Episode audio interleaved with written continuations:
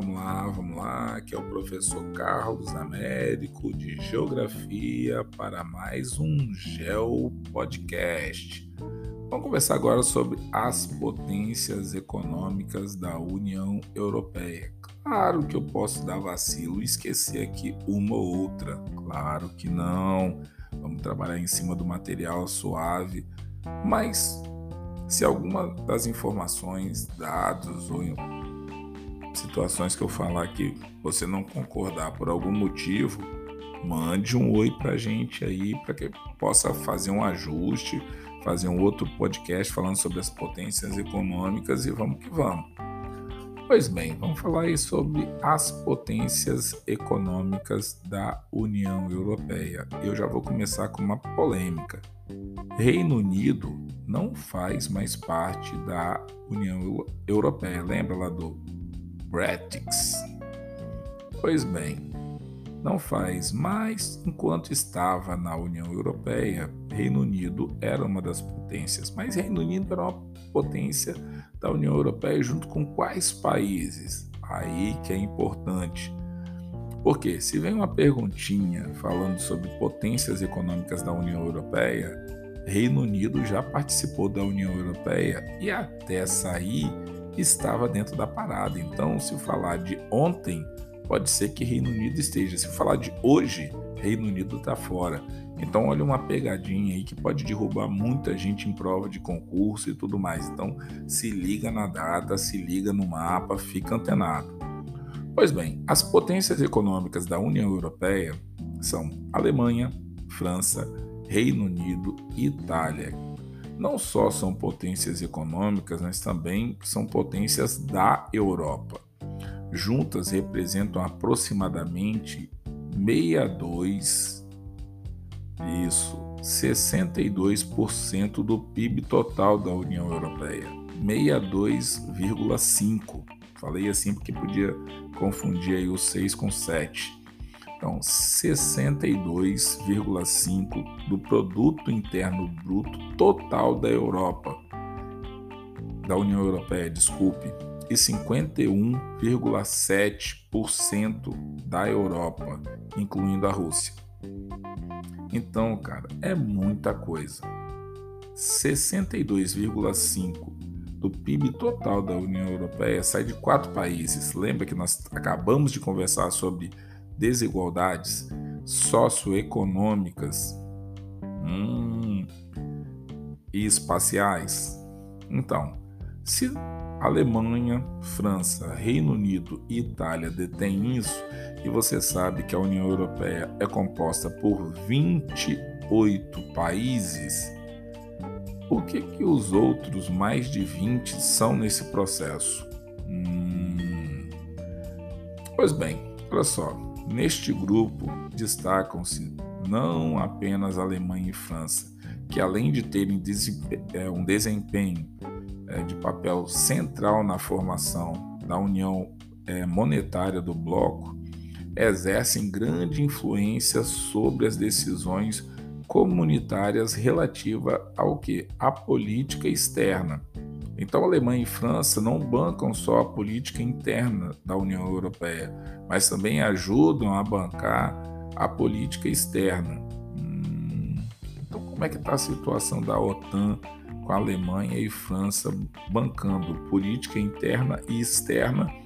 E esse quiporocó que está rolando aí entre Rússia e Ucrânia do ponto de vista da geopolítica planetária. Lembra primeiro período nós fizemos aí um trabalho sobre o conflito Ucrânia e Rússia, dividir a sala em dois grupos, a galera teve que é, articular como se fosse um júri simulado sobre pontos positivos, negativos, quem estava certo, quem estava errado.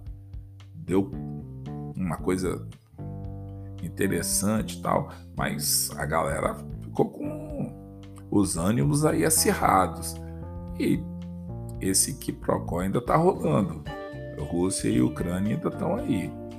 Então, olha só, nos últimos anos, é, esses dois países vêm procurando reforçar o posicionamento europeu em questões internacionais, oferecendo assim uma alternativa a escalada do poderio militar e diplomático é, dos Estados Unidos da América do Norte e agora também com relação à União das Repúblicas Socialistas Soviéticas, que ao se dissolver se transformou em Rússia, mas também tem um papel é, importante aí nesse jogo geopolítico do planeta Terra. Então não foca só nos Estados Unidos, não. Foca nos Estados Unidos da América do Norte, mas também foca na Rússia, foca na China, dá uma olhada de vez em quando na Coreia do Norte, não perde o foco, não. Então, olha só, tal posicionamento não é compartilhado pelo Reino Unido, historicamente se alinha aos governos estadunidenses na política externa. Lembrando que você vai ter que fazer aí um hiato no período de Donald Trump, ok? Então, assim, no período de Donald Trump, uma série de países que eram aliados é, ficaram meio que em stand-by mantiveram aquela questão cordial com os Estados Unidos por conta de nação, mas também tiraram o pé do esquema. Não vou nem elocubrar aqui que de repente foi por isso que Elizabeth faleceu antes da hora, né? Porque para aturar Donald Trump durante quatro anos, cara, teve que ter paciência entendeu? Hercúlea, para o cara dar uma porta, meu, não cumprimentava as pessoas, fazia umas gafes internacionais, umas coisas assim que. Mas vamos lá, vamos pular isso daí. Então, olha só. Embora tenha aderido comercialmente ao bloco, o Reino Unido não adotou o euro. Isso pode ser explicado em parte como uma medida que busca oferecer um contrapeso à importância do eixo franco-alemão dentro da União Europeia. Então, assim, nenhum país ali está desprovido de questão política.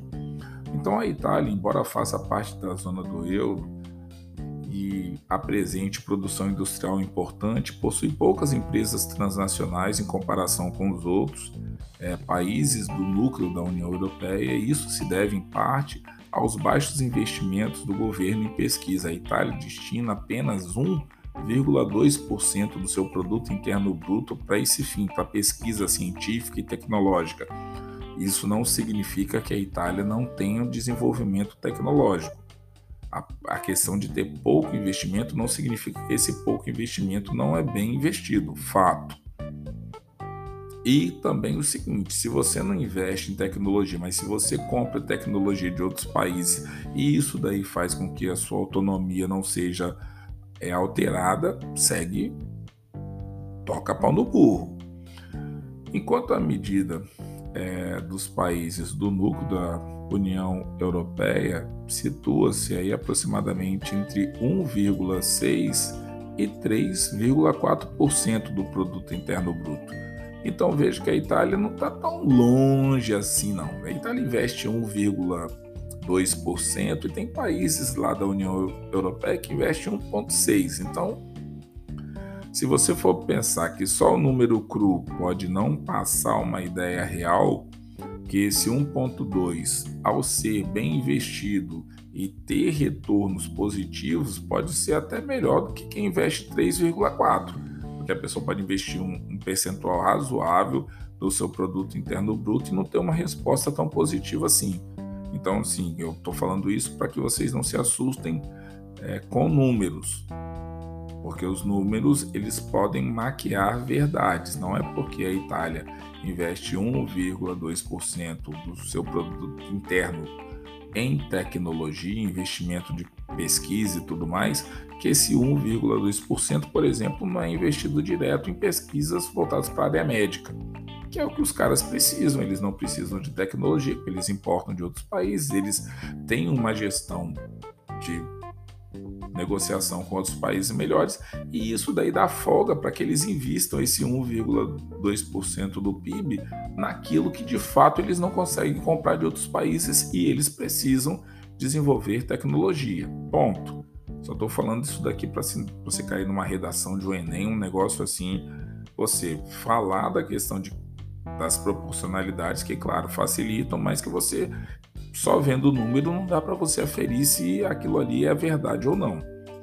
Então, olha só, vamos pensar aí. Enquanto o Reino Unido é um grande importador de alimentos para atender às necessidades de sua população, a França é o maior produtor agrícola da Europa.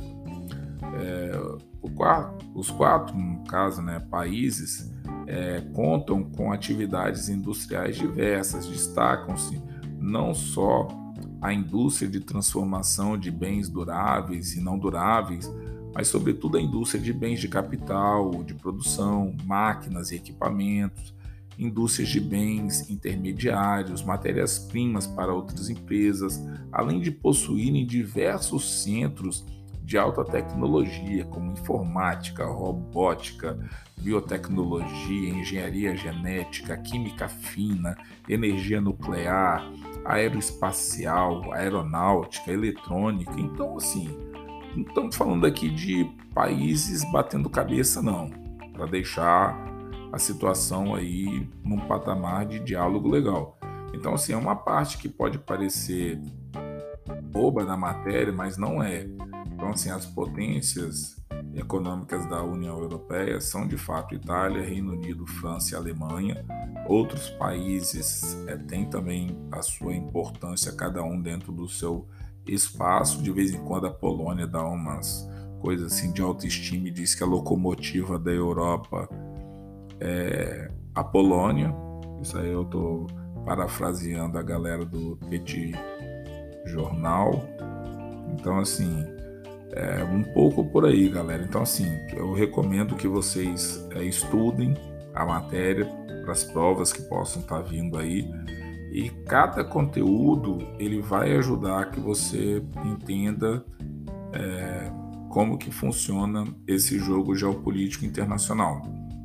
Tá certo? Então, assim, fica aqui o meu abraço. Espero que vocês tenham gostado do material e até o nosso próximo Geo Podcast.